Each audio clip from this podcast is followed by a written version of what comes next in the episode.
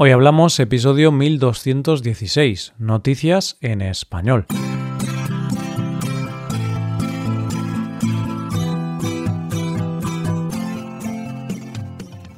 Bienvenido a Hoy Hablamos, el podcast para aprender español cada día. Si quieres ver la transcripción completa, las explicaciones y los ejercicios interactivos de este episodio, visita nuestra web hoyhablamos.com hazte suscriptor premium para acceder a todo ese contenido. Hola, oyente, ¿cómo estás?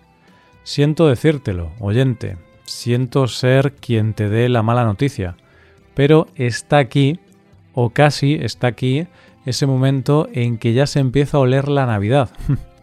Yo no sé si me he recuperado del verano y ya está aquí la Navidad. No hay descanso, oyente. Pero mientras no llega, vamos a relajarnos con las noticias de hoy. En primer lugar, conoceremos la historia de un hombre que ha conseguido sacar provecho de una situación terrible. En segundo lugar, hablaremos de la historia de un naufragio y en último lugar hablaremos de un hombre que hizo lo imposible por salvar su matrimonio. Hoy hablamos de noticias en español.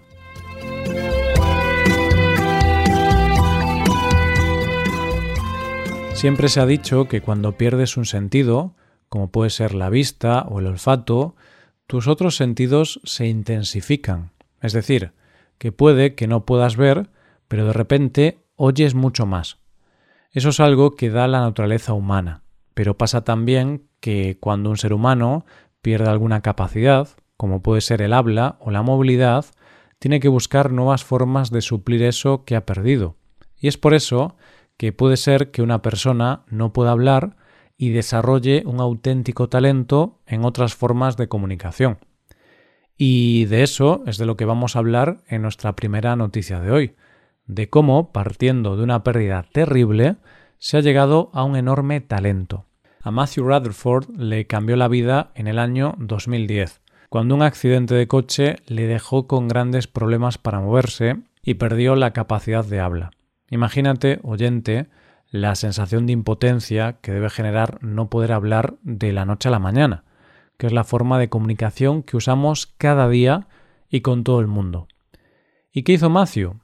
Pues buscar otra forma de comunicar todo lo que tenía dentro, y es por eso que empezó a pintar. Y como según cuenta él, el doctor Andrew James del hospital Nuffield, que era mi médico cuando estaba en una residencia de Leeds, me enseñó a pintar sentimientos y pensamientos. La cuestión es que nuestro protagonista empezó a pintar y esto se vio incrementado durante el confinamiento, ya que le empezó a dedicar más tiempo a esta forma de expresión. Y resulta que a Matthew no se le da nada mal esto de la pintura, y en su obra, Arte de una mente encerrada en sí misma, cuenta precisamente eso, cómo se siente, qué sentimientos se apoderan de él, además de mostrar la rabia y la frustración que siente por no poder comunicarse de la manera en que lo hacía antes.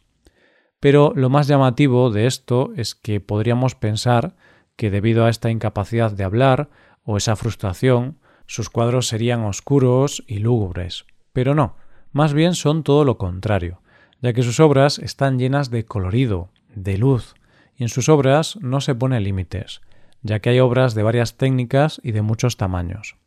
Él dice que sus cuadros no están pensados para hacerlos y verlos solo él y sus amigos. Sus cuadros los hace para el mundo. Cuando pinto, me imagino viendo mi obra en un libro. Quiero que el mundo vea mi trabajo. Y dicho y hecho, porque su obra, 50 cuadros en total, van a ser expuestos en la Galería de Arte de Strand, en Londres, gracias a una organización benéfica dedicada a las lesiones cerebrales, llamada Headway.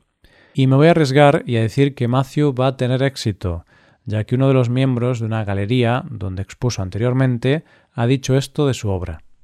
Cada vez que la miro no puedo evitar pensar en Picasso. Algunas de esas formas, colores y objetos del fondo de la obra de Matthew me recuerdan mucho a Pablo Picasso.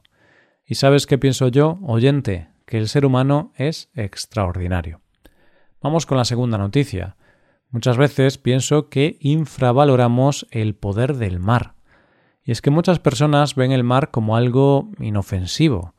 Y hay veces que estás en la playa o en lugares de mar y ves a gente acercarse sin ningún respeto al mar. Y yo pienso que habría que tenerle más respeto. Quizás sea parte del carácter gallego, que sabemos que el mar nos da mucho, pero también se ha llevado muchas vidas de marineros.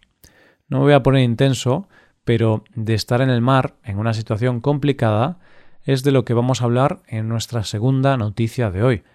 Lo primero es presentarte a nuestros protagonistas, que se llaman Libae Nanjikana y Junior Coloni.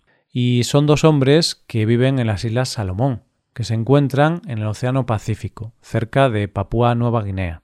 Estos dos hombres el día 3 de septiembre cogieron su barco, un barco Yamaha de 7 metros de eslora, y partieron de Mono, en las Islas Shortland, con la idea de llegar a Noro, a unos 200 kilómetros.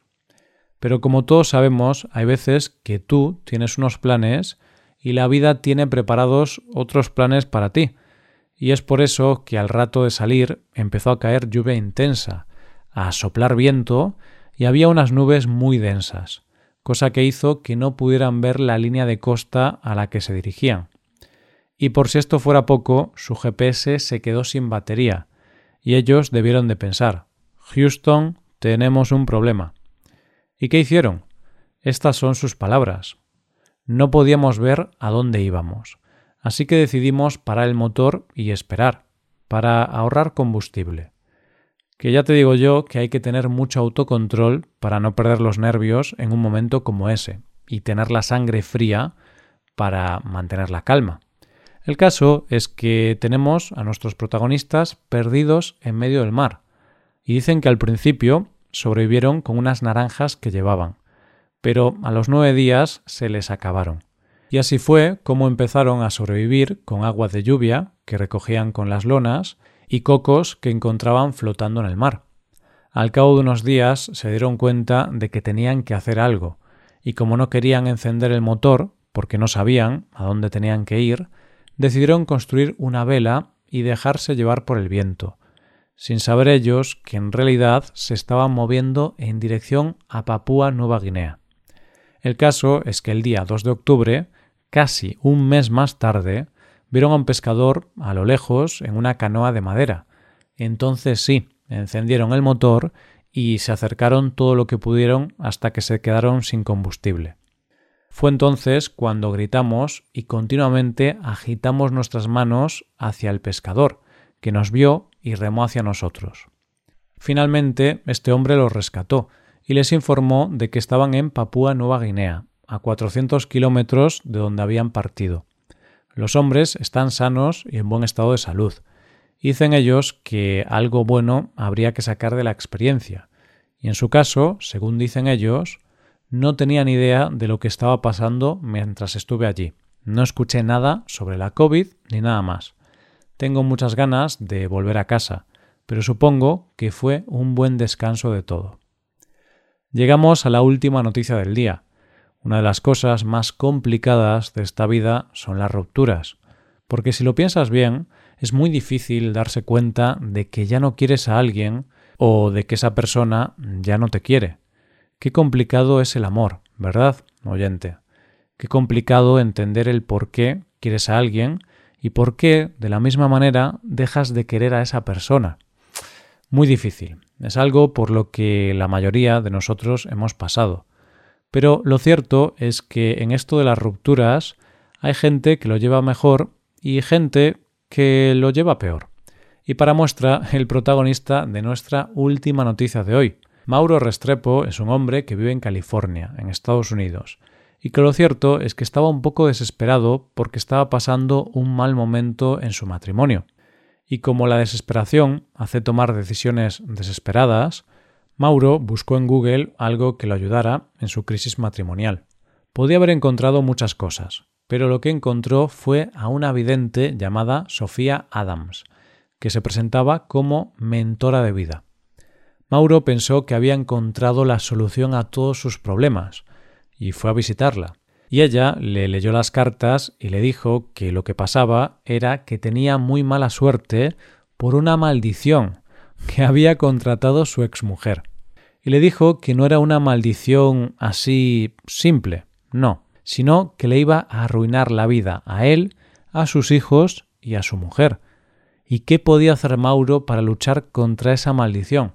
Pues, según la vidente, la solución era bien sencilla, que Mauro le diera a ella 5.100 dólares, y ella se encargaba de eliminar la maldición, y por lo tanto la mala suerte.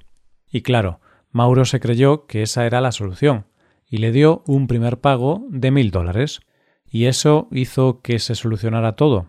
Pues la verdad, oyente, como era de prever, no le solucionó nada. Es más, todo fue a peor en su matrimonio, lo que hizo que Mauro empezara a resentirse físicamente y por las noches sufriera de insomnio y ansiedad.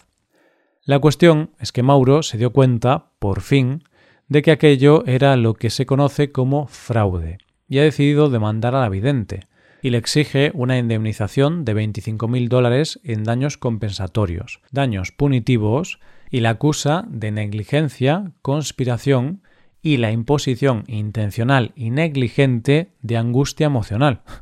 Todavía no hay sentencia, pero la vidente ha afirmado que ella tiene licencia para servicios psíquicos y todos los negocios relacionados con el tema. En fin, que habrá que esperar a ver qué pasa. ¿Y sabes qué pienso yo, oyente? Que la capacidad del ser humano de creer en todo es extraordinaria.